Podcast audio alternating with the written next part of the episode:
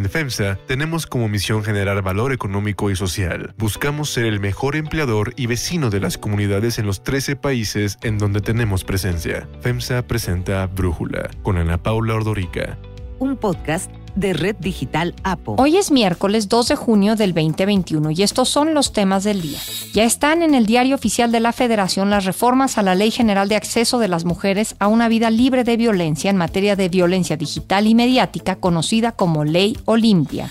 Para evitar estigmatizar a los países en donde se identifican las variantes de la COVID-19, la OMS anunció una nueva nomenclatura que está basada en las letras del alfabeto griego.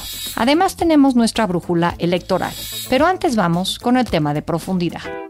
A cuatro días de las elecciones, el Partido Verde Ecologista de México se alista para conseguir el que probablemente será el mejor resultado electoral de su historia, pues de acuerdo con el promedio de encuestas de oráculos, lograría hasta 49 escaños en la Cámara de Diputados, aunque le dan un rango de entre 43 y hasta 55 legisladores. Este avance sería de casi cinco veces si lo comparamos con los 11 diputados que tiene en la actual legislatura, y le valdría para posicionarse como la cuarta fuerza política detrás de Morena, PAN y PRI. Pero además, con estos 49 diputados, el Partido Verde y el PT, que se estima que va a lograr 45 legisladores, van a ser claves para Morena y para el presidente Andrés Manuel López Obrador, pues como sus aliados le pueden ayudar a mantener el control de la Cámara de Diputados para los próximos tres años. De hecho, en esta legislatura, los votos del Partido Verde han sido en el mismo sentido que Morena en todos los temas, excepto uno, la reducción del financiamiento público a los partidos políticos. Ahí sí el Partido Verde dijo, no,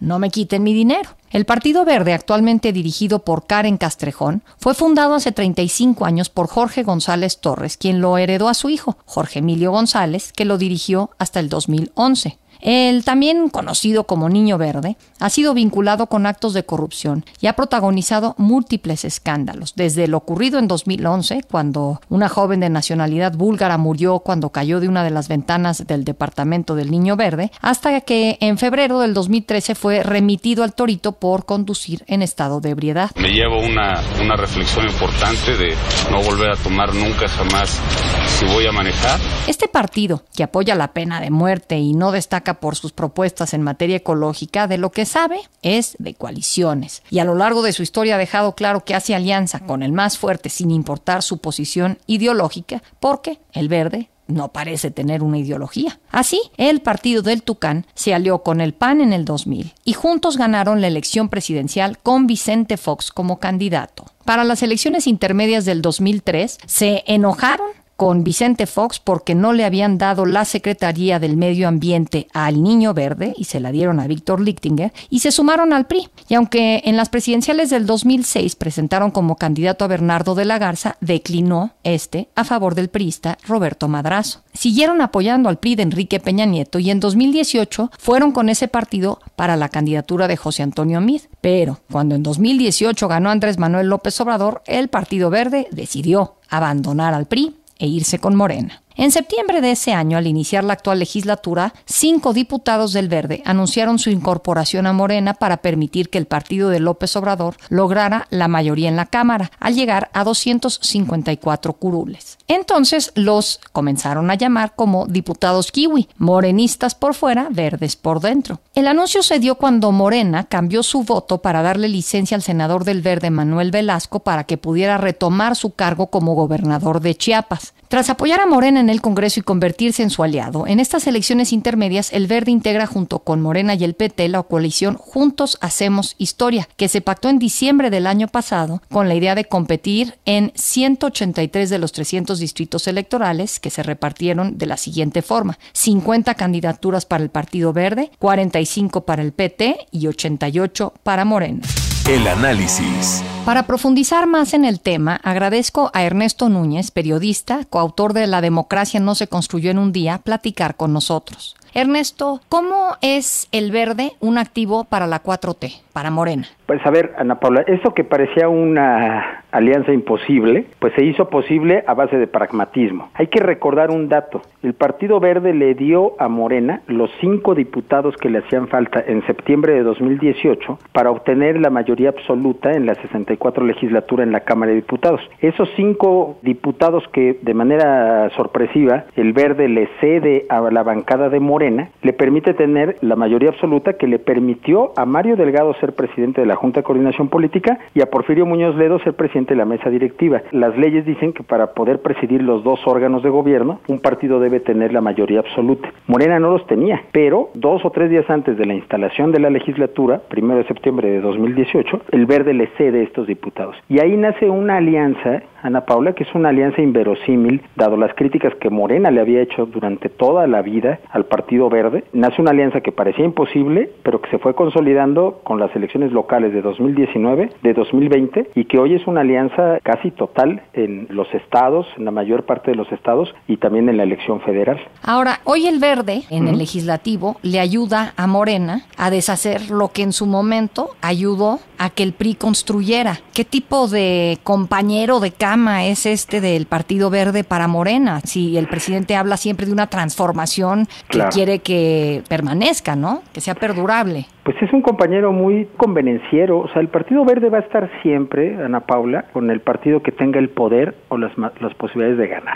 El Partido Verde nació en los años 90, en el, en el año 97 se consolidó integrándose al sistema de partidos y desde entonces digamos que no nos lo hemos podido quitar de encima porque el Partido Verde se empezó a aliar con el partido que veía que iba a ganar. En el 2000 apareció con Vicente Fox, después en 2003 cuando el PAN vino en una especie de caída libre, eh, medio sexenio de Fox, salió con Roberto Madrazo, entonces dirigente nacional del PRI en 2003, fueron juntos a la elección federal de 2003, a la elección presidencial de 2006, después en 2009, cuando el PRI empezó con este asunto de Peña Nieto a crecer, el Verde mantuvo esa alianza, Partido Verde, Nueva Alianza y el PRI, así fueron juntos a las elecciones de 2012, ganaron la elección llevando a Peña Nieto a la presidencia, en 2015 y 2018 todavía estuvieron juntos, pero el, al día 2 de julio del 2018, en cuanto Mid pierde, el Verde empezó a construir su alianza con Morena. Y hoy están ahí. A mí no me sorprende la actitud del Partido Verde, Ana Paula. A mí lo que me sorprende es la actitud de Morena, que durante tantos años lo repudió y que de pronto lo encuentra como un compañero de viaje incómodo pero que le da ese brinquito, ese piquito que necesita para mantener mayorías en las cámaras. Y los datos hoy, Ana Paula, en la coalición en la que van juntos, la coalición Juntos Hacemos Historia para la Cámara de Diputados, Morena, el Partido Verde y el PT van juntos, no en todos los distritos, pero sí en una buena parte de, los distritos, que de los 300 distritos, van juntos en más de 130 distritos. El Partido Verde puso candidatos en 51 distritos, es decir, que esa, esa es la fuerza que Morena le reconoce al Partido Verde, eh, por lo menos en esta elección de 2021. Pues veremos qué tanto dura esta alianza. Ernesto Núñez, muchísimas gracias por platicar con nosotros. Unifin es un orgulloso impulsor del talento y los empresarios hechos en México. Brindamos asesoría y soluciones financieras para llevar a tu empresa al siguiente nivel. Unifin presentó el análisis. Unifin, poder para tu negocio. Brújula electoral. Omar Cervantes Rodríguez, quien se desempeñaba como director de comunicación de la Secretaría de Gobernación, presentó su renuncia con carácter de irrevocable.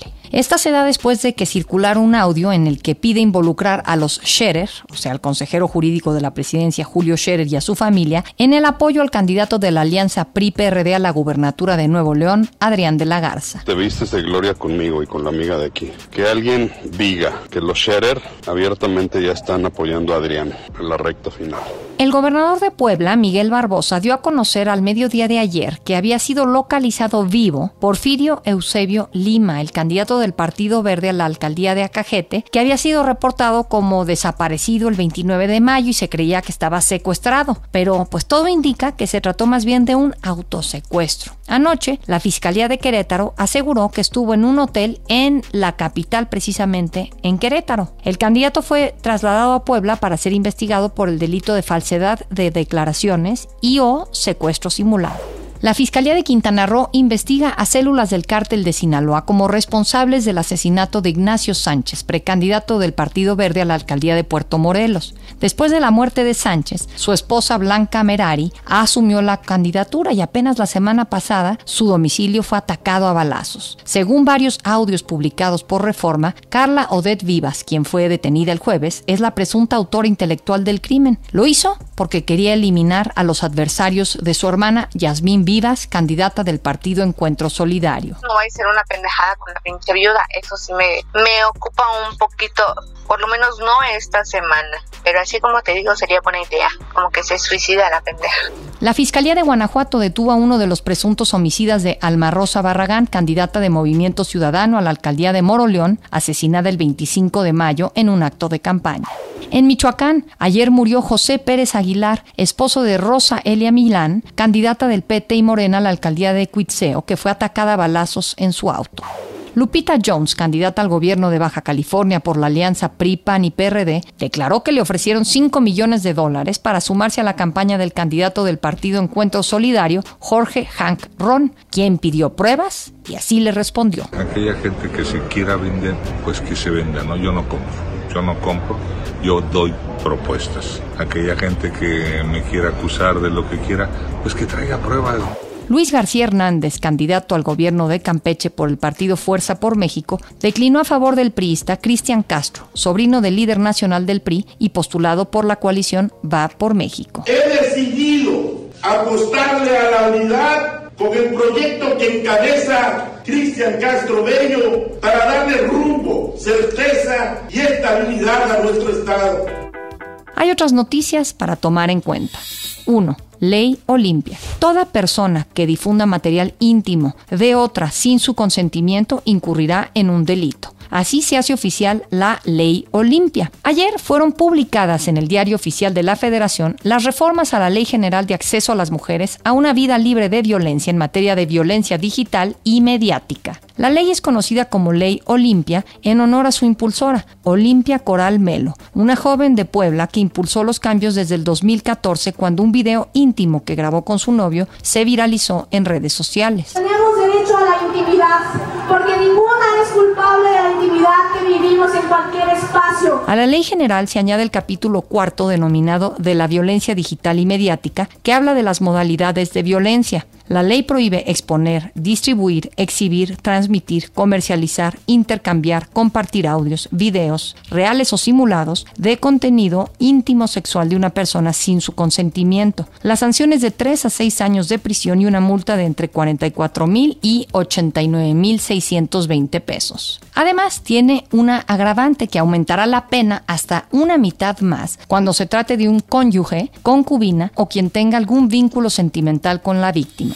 2. COVID en el mundo. Para evitar el estigma en los países en donde se identifican las variantes de la COVID-19, que antes eh, se llamaba el virus de Wuhan y ahí también se cambió el nombre a COVID-19, ahora la OMS anunció que se referirán a ellas con las letras del alfabeto griego. La de Reino Unido será llamada la variante alfa. La segunda que se encontró en Sudáfrica ahora será la variante beta. Una tercera que se detectó en Brasil será la gamma y la cuarta que se encontró en la India será la delta. Las futuras variantes que alcancen el estatus de preocupación serán etiquetadas con las letras que le siguen en el alfabeto griego. Además, el director Tedros Adhanom anunció ayer que aprobaron el uso de emergencia de la vacuna china Sinovac. I'm happy to announce that the Sinovac Coronavac vaccine has been given WHO emergency use listing after being found to be safe, effective and quality assured La Sinovac podrá ser distribuida a través del mecanismo COVAX. Esta vacuna es fácil de almacenar, lo que la hace muy buena opción para los países más pobres. Y ya que hablamos de países pobres, Perú se convirtió en el país con la mayor tasa de muertes por COVID-19 en todo el mundo. Al actualizar su balance oficial de muertos por la pandemia por recomendación de un grupo técnico de expertos peruanos y de la OMS, pasaron de poco menos de 70 mil muertes a 180.764 personas que han fallecido. Así lo informó Violeta Bermúdez, presidenta del Consejo de Ministros de Perú. Es nuestro deber hacer pública esta información actualizada no solamente como parte de nuestro compromiso con la transparencia, sino también para cumplir con nuestras obligaciones como Estado. Perú ahora se ubica en el primer lugar, como decimos, de muertes en el mundo, con 5.484 por millón de habitantes, muy lejos de los 3.077 muertes que están en el segundo país del mundo, que es Hungría. En contraste, Reino Unido informó ayer que por primera vez desde que comenzó la pandemia registró cero muertes diarias relacionadas con el coronavirus y 3.165 nuevos contagios en 24 horas. Sin embargo, el secretario de Salud Matt Hancock advirtió que aún no han vencido al virus. En dos semanas más se esperan nuevos anuncios de las autoridades para levantar las restricciones vigentes como la reapertura de todas las tiendas y comercios, restaurantes y pubs que aunque ya abrieron, lo hicieron con un número limitado de clientes. Así lo señala el ministro de Negocios, Paul Scully. There's been no decision taken. We're going to be making sure that we can make that decision when the time comes with the very latest information, the latest data and the latest advice from the scientists. Yo soy Ana Paula Ordorica. Brújula lo produce Batseba Feitelson. En la redacción, Elizabeth Rangel. En la coordinación, Christopher Chimal. Y en la edición, Omar Lozano. Yo los espero mañana con la información más importante del día. En FEMSA tenemos como misión generar valor económico y social. Buscamos ser el mejor empleador y vecino de las comunidades en los 13 países en donde tenemos presencia. FEMSA presentó Brújula con Ana Paula Ordorica. Un podcast de Red Digital APO.